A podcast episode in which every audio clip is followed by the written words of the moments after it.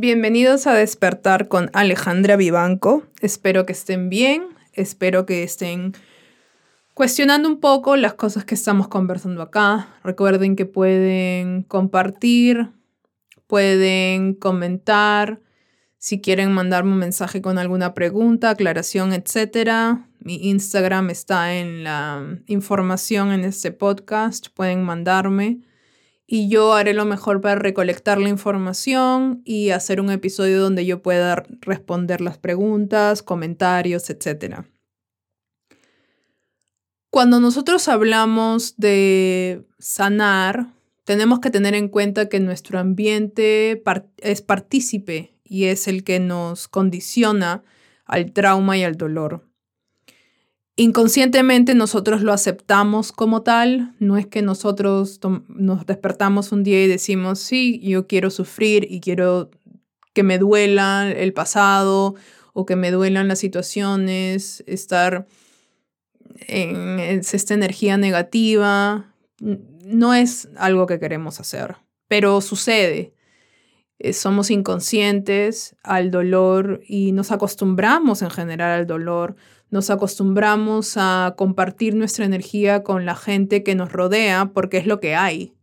Y nos acostumbramos a compartir nuestro tiempo con gente que se burla de nosotros, nos trata mal, trata de controlarnos, nos critica todo el tiempo, etc. Yo me imagino que al haber dicho esto, alguna persona se te ha, se te ha venido a la mente y nosotros no tenemos la capacidad de comunicar cómo nos sentimos porque no queremos incomodar al otro. Y como yo lo he dicho antes en mi otro podcast, al nosotros no querer incomodar al otro, nos incomodamos a uno mismo y vivimos de una como fastidiados porque no podemos decir lo que de verdad pensamos y no sabemos cómo comunicarlo de una forma que se escuche, porque tenemos miedo de perder el status quo, porque tenemos miedo a perder lo que ya tenemos. O sea, preferimos sufrir con lo que sabemos que no sufrir y estar solos. Que es un paso muy importante en, en esta vida si queremos de verdad sanar, porque no todos están en nuestra misma frecuencia, no todos están buscando este, nuestro beneficio, no, no todos quieren lo mejor para nosotros. Hay mucha envidia, mucho celo, y es importante que nosotros seamos sinceros, pero el miedo a no perder gente hace que nos quedemos con gente que no debería de estar en nuestras vidas. Y hoy día quiero comentar sobre las amistades. Nosotros crecemos con un grupo de gente, de repente aún te hablas con la gente con la que creciste, o dos personas, una persona, o encontraste un grupo de gente durante la universidad o en el trabajo donde dices, esta es la gente que me gusta estar, me siento cómodo, me gusta este, hablar cosas con ellos que no puedo hablar con mi familia, o de repente tu familia, eh, has encontrado, por ejemplo, tu mamá o un hermano, un primo, es como si fuese tu amigo. Pero, y este es un gran pero, tener amigos, ya sea de sangre o no, es también algo que tenemos que revisitar en nuestra vida. ¿Por qué? Porque generalmente hay algunas amistades, como en mi caso, que se crean a partir del dolor. Cuando yo estaba en el colegio, terminé teniendo dos amigas en particular con las que no sé cómo ni me acuerdo. Eh, se desarrolló la amistad fuera del colegio. Ya se había terminado el cole y nosotros seguíamos hablando, fuimos a diferentes universidades, pero nos juntábamos. Había algo que nos unía. Y poco a poco eso se desarrolló y básicamente se convirtió como una segunda familia. Ninguna de las tres tenía un, un lazo muy fuerte con nuestras familias, entonces encontrábamos que nosotras éramos nuestra propia familia cuando yo me vine a Estados Unidos y ellas se quedaron allá, una se fue a Italia y una se quedó allá, eh, eh, compartíamos en WhatsApp, hicimos un grupo y siempre estábamos hablando juntas, si había un problema íbamos al grupo, si había este, que ayudar a alguien íbamos al grupo, siempre estábamos presentes en la vida de cada una, desde siempre. Y en algún momento llegó el punto de que ya era demasiado siempre era lo mismo. Yo me di cuenta de que cuando yo empecé a cuestionar ciertas cosas, me empecé a observar comportamientos donde era lo mismo. Íbamos al grupo a quejarnos, íbamos al grupo a básicamente tirar el balde emocional negativo y después seguir con nuestras vidas y obviamente un amigo está ahí para escucharte y te puede aconsejar, pero al final del día tú tomas las decisiones de tu vida porque es tu vida, o sea, nadie tiene poder, nadie te puede decir a ti qué hacer al menos de que tú quieras hacerlo. Y es drenante tener que siempre estar en ese mismo círculo cuando te das cuenta, porque uno puede estar en un, ciclo tóxico y repetir patrones mucho, mucho tiempo y no se da cuenta, pero te drena. Y en, en un grupo de amigos uno siempre tiene un rol. En mi caso, yo siempre he sido la mamá. Yo siempre he sido la que busca soluciones, como te ayudo, qué necesitas, metemos mano, vamos adelante, las cosas que funcionen, lo mejor para ti. Y obviamente ese era un rol que yo había adoptado y que se me había dado ese espacio para yo adoptar porque yo nunca tuve eso en mi casa. Entonces yo abogaba por otros para poder también sentir que abogaba por mí misma. Acuérdate, tú, tú proyectas lo que necesitas.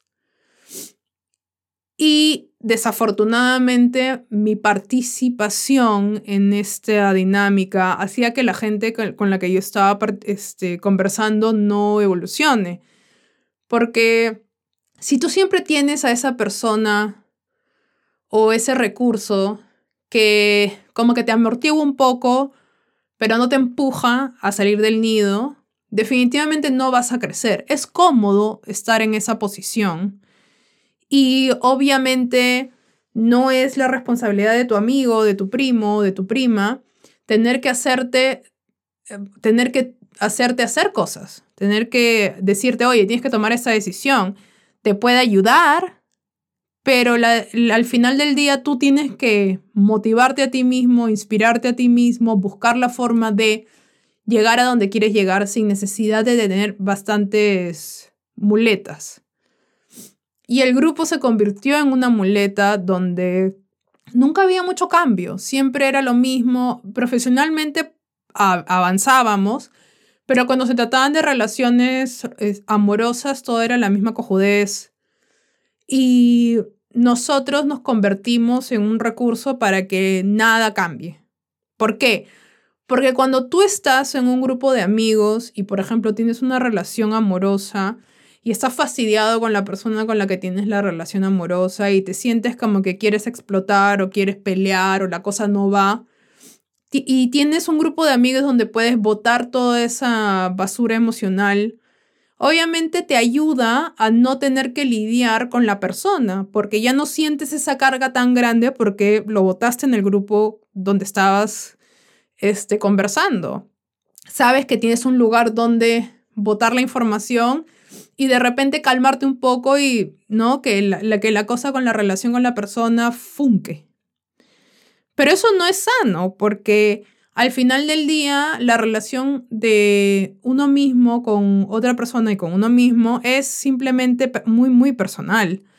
Tú tienes que decir la verdad y tienes que decir, oye, esta hueá no funciona y si tienes que levantar la voz, tienes que levantar la voz. Ojo, no seas violento, trata, ¿no? De con mesura, pero tienes que decir las cosas que dijiste en el grupo, se las tiene que decir a tu pareja de, de tal forma de que algún cambio se produzca. Siempre tiene que haber algún tipo de incomodidad para que exista un cambio.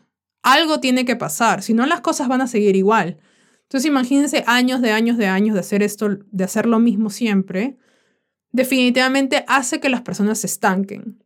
Entonces, uno con sus buenas intenciones, ya en algún momento hablaré de estas buenas intenciones, uno con sus buenas intenciones trata de ayudar al amigo, pero ¿cuánto de verdad tú puedes ayudar a tu amigo? O sea, alguna vez tú le dices, oye, ¿cómo quieres? Eh, un pata viene este, y te dice, oye, tengo un problema. ¿Quieres que te escuche? ¿Quieres alguna solución? ¿Cómo yo te puedo ayudar? Nosotros no hacemos eso. El, el pata viene y te dice, mira, puta, esto, esto y lo otro y tú le dices, hoy no, vamos a chupar, o oh, pucha, este, todo se va a mejorar, o hoy no te sientes así, este, ya todo va a estar bien. Y de verdad no ayudamos.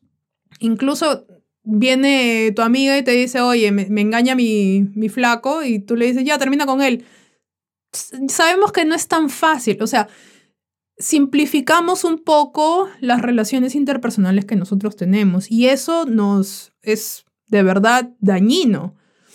Entonces, cuando uno empieza a entrar en este, en, este camino de tratar de cuestionar, sanar, revisitar, analizar, sentir, dejar de racionalizar un poco ciertas cosas, uno se da cuenta que uno es cómplice del dolor del otro. No porque tú querías ser cómplice del dolor, más bien la intención siempre es, no, yo quiero que estés bien, pero al fin y al cabo eso es lo que sucede. Entonces, cuando hablamos de amistades, las amistades que tú tienes son amistades tóxicas, no significa que la persona es tóxica, necesariamente que sea mala o que tú seas una persona mala o que la relación deba terminar mañana, sino es, esta es una relación tóxica, estamos perpetuando ciertos patrones tóxicos, estamos quejándonos todo el día, estoy yo siendo cómplice de tu dolor, tú del mío. ¿Estamos ayudándonos de verdad o esto simplemente es como no hay nada que hacer ya, pues acá, acá conversamos y vemos cómo, cómo funciona la cosa? Porque acuérdate, todos estamos programados a seguir adelante. Nadie puede parar, tenemos que ir a chambear, tenemos que ir a estudiar. Entonces, un amigo se vuelve como una muleta donde nosotros podemos decir, ok, no puedo caminar muy bien, pero esta muleta de acá me ayuda bastante, así que voy a tratar de seguir, pero no te das cuenta de que estás caminando casi cojeando. Y la idea es que camines bien, que sin dolor. Entonces, hay que revisitar esas amistades, hay que revisitar las relaciones amicales, hay que revisitar nuestras relaciones interpersonales donde siempre estamos haciendo lo mismo, donde no vemos cambio, o simplemente tenemos que ser sinceros con nosotros mismos y decir, oye, esta relación no funciona. Es la verdad. Y yo sé que es incómodo, es jodido, etcétera, pero es lo mejor para uno mismo y para el otro. ¿Por qué? Porque si tú no estás contribuyendo, le estás quitando y viceversa. Si alguien no contribuye, te quita. No significa que te tienen que dar algo, pero significa que no te tienen que dejar en un lugar tóxico siempre. Supuestamente un amigo te debe decir la verdad, pero yo no creo que eso es lo que sucede siempre porque uno trata no de, de no como que mover el bote mucho. Uno trata de que la cosa fluya, básicamente. Entonces, si tú no puedes decirle la verdad a tu amigo, no es tu amigo. Si tú no puedes ser sincero con alguien, la relación no existe, no es real porque tienes que ser lo suficientemente inteligente para entender de que una relación sincera, sin ser sincero, no es una relación.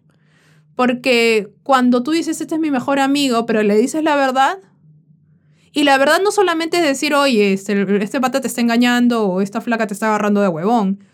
Decir la verdad es, oye, ¿sabes qué? Hay que darnos un, un tiempo para, puta, como que relajar el choro porque la huevada no está funcionando. Yo me estreso, es esa cosa de que si ves el mensaje y dices, ¿y ahora qué pasó? Eso te, debería de indicar lo suficientemente, o sea, te debería de decir, mira, necesitas un buen break. Y eso fue lo que yo hice con, con mis amigas y nos tomamos un break muy largo, de, creo que fue un par de años, donde simplemente era como que hubo un conflicto ya y y la amistad se rompió no habían sentimientos negativos, pero simplemente se rompió la amistad, porque era, era hora de que el chupo se reviente. Porque si tú no lo vas a hacer, la vida te va a mandar conflictos para que lo hagas, para que tomes decisiones. A nadie le gusta tomar estas decisiones difíciles, pero es necesario, porque cuando tú dejas que la persona ya no tenga la muleta, la persona tiene que empezar a pensar, oye, ¿cómo voy a llegar a la esquina? ¿Cómo voy a caminar? ¿Cómo voy a hacer? Tengo que lidiar con este dolor. Tengo que gatear. Tengo que agarrarme de la pared. Entonces ahí es donde la, gente se empieza a recursear. Lo ideal es de que uno sea introspectivo, se trate de dar cuenta, oye, sí, mira, esto estaba haciendo mal, pero obviamente el amigo era la distracción, pero en verdad tengo que lidiar con esas cosas. Es lógico que eso es lo que todos queremos, porque queremos a las personas con las que nos relacionamos, pero no necesariamente eso va a pasar. Entonces, uno lo hace por la, otra persona y lo hace por uno mismo. Si tú tienes un amigo o un conocido, La clásica, ah, tengo estos huevones que en Facebook, o bueno, no sé si aún la gente usa Facebook, pero en alguna red social o en un grupo de chat que te llegan al huevo o te estresan, etc. ¿Por qué tenerlos en tu vida? Hay que empezar un poco a editar. Y yo creo que no es tan conversado la edición por el simple hecho de que uno no quiere quedar mal. No, no quiero quedar mal. Como no hay un conflicto, entonces, ¿qué cosa voy a hacer? O sea, voy a quedar pésimo, van a hablar mal de mí. Pero ahí es donde uno empieza a vivir por uno mismo y no por el otro. ¿Cuál es el bien mayor? O lo estoy haciendo por las apariencias, la relación es real entonces. O lo estoy haciendo en verdad porque yo creo que puedo hacer una diferencia en el otro. No adoptes a nadie, nadie te pidió que lo adoptes. No me interesa cuán partido tu amigo está de todo el trauma, etcétera. No, es tu, no, es, no estás capacitado y no es tu chamba. Las mejores de las intenciones, yo lo he hecho, pero no es mi chamba y no estoy capacitada para ayudar a alguien. Tú puedes ofrecer a alguien que busque ayuda, pero no, no puedes decir, ay, yo te voy a ayudar, yo soy tu pata. Y así es como se crean las relaciones amicales como tú estás eh, herido y yo también estoy herido, vamos a estar heridos juntos. Uf, el ciego guiando al ciego. No, no, no, no, no. Hay que ser honestos.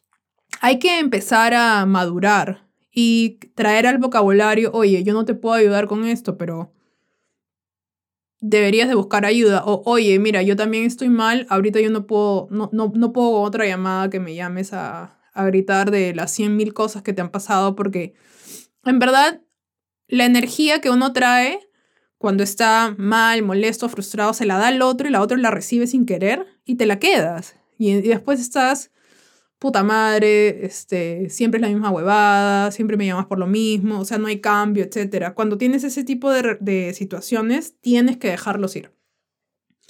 ¿Pueden regresar? Probablemente. O no, no sé, pero tienes que dar espacio. Para poder recibir algo nuevo, tú tienes que crear espacio. Y si no estás creando espacio, significa que te vas a quedar estancado. No significa que no los quieras, significa que los quieres de verdad. Esto es Despertar con Alejandra Vivanco y los veo el próximo fin de semana.